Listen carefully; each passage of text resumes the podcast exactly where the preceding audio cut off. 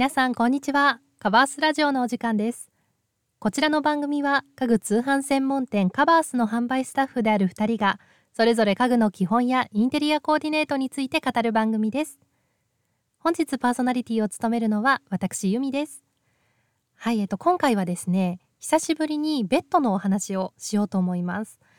あの皆さんのお家ではどのサイズのベッドを使っていらっしゃいますか？あの一人でねあればシングルベッドとかセミダブルベッド、まあ、2人であればねダブルベッドとかクイーンベッドがまあ一般的ですかね。あとはあのご家族全員でね使っているご家庭とかでは、まあ、キングサイズを使っている方もいたり、まあ、本当にこう人数ね関係なく、まあ、ベッドじゃなくて布団派ですよっていう方もいらっしゃると思います。あの本当にこうベッドとか、まあ、寝具のサイズっていうのは、まあ、悩む方もね多い、ポイントがたくさんあるんですけれどもあの本日はクイーンベッドとキングベッドの違いについてお話ししたいと思います。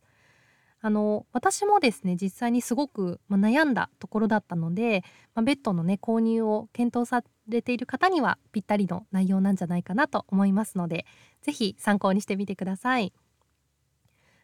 まずですねあのクイーンベッドとキングベッド、まあ、最もね大きな違いはまあ、皆さんもご存知の通りサイズです。やっぱり大きさですね。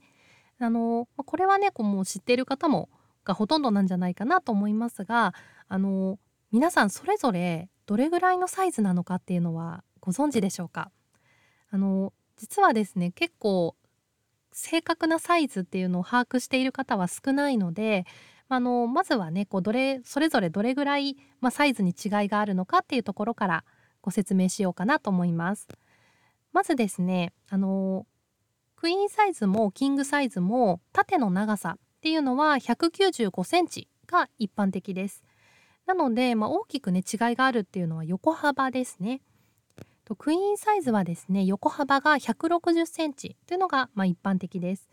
これはですねあのセミシングルベッドを2つ並べた時と同じくらいの大きさです。あのセミシングルベッドをね連結してこうクイーンベッドとして使うタイプもあのあるんですけれども、まあ、もちろんこう 1, 1台であの横幅が160センチっていうタイプが、まあ、一番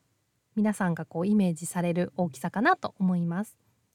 であの先ほどねこう連結して使うタイプもありますよっていうご説明したんですけどもあのセミシングルベッドを2台ね並べて使う場合は例えばこう将来分割して使いたいとか、まあ、それぞれにこうベッドを、そうですねお子さんとね一緒に寝る場合とかだとなんかお子さんがね大きくなってからベッド分割して使いたいなっていう場合もあると思うので、そういったところがあのこう自分にとってぴったりだなと思う方はあのセミシングルベッドをね2台並べてクイーンサイズにするタイプ選んでいただくといいかなと思います。で、えっと、一方ですねキングサイズなんですけれどもこちらは横幅が180センチです。であの連結ベッドを除くベッドであればもう本当に一番大きいサイズですね。まあ、1台であの一番横幅が多い大きいタイプのベッドです。でもそうですね大人2人がもう余裕を持って寝返りが打てる大きさで、まあ、お子さんが小さければあのご夫婦と、まあ、お子さん1人と3人で眠ることも可能ですね。で、えっと、キングサイズはですねあのあのワイドキングベッドっていうものもすごく人気で、まあ、ベッドこう2台とか3台とかを連結して、まあ、1台のベッドとして使うタイプっていうのがすごく人気です。あのそれがなぜかというとあの100、まあ、キングサイズ1台だと180センチなんですけど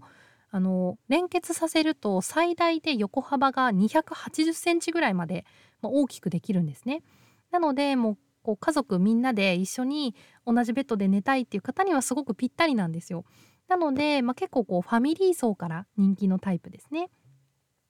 あの、まあ、クイーンとねこうキングで悩んでる方は、まあ、使用人数とあと求める機能でとかあと寝心地ですねで、まあ、選ぶのが一番おすすめです。まあ、例えばあの2人で、まあ、ゆっくり寝たいんだけれどもまあ、サイズ感もねちょっとこう気になる大きいとちょっと寝室に入るかなとかこの部屋で使えるかなって不安な方はあのクイーンベッドの方がいいですね。あとはあのマットレスとか寝具の選択肢が多い方がいいっていう方もキングサイズよりはクイーンサイズの方がいいですね。で一方で2人でこうそれぞれ余裕を持って眠りたいとか、まあ、お子さんとねこうあの一緒に眠りたいという方はキングベッドの方がキングサイズベッドの方がいいですね。あとはもう本当に3人以上で家族で眠れるベッドを探しているっていう方は、まあ、ワイドキングベッドを検討していただくといいと思います。あとはあの寝室のね収納を増やしたいっていう方もいらっしゃると思うんですよ。でそういう方はあの収納付きのタイプを検討されるのもいいと思います。まあ、ただですねあのクイーンサイズとかキングサイズのような大きいサイズのベッドというのはあの圧迫感が出やすいので、ま、お部屋のね広さをしっかり確認して、まあ、あのまあ、こうイメージしてから購入するのがあの基本です。あのまあ、ベッドのねサイズ感が、まあ、お部屋の方この広さに合っていないと、まあ、お部屋が狭く見えてしまったりとか窮屈なね印象になってしまってあのリラックスできなくなってしまうのでそこはしっかり確認しておきましょう。またですねあのクイーンベッド以上のベッドというのはあのマットレスをねこうベッド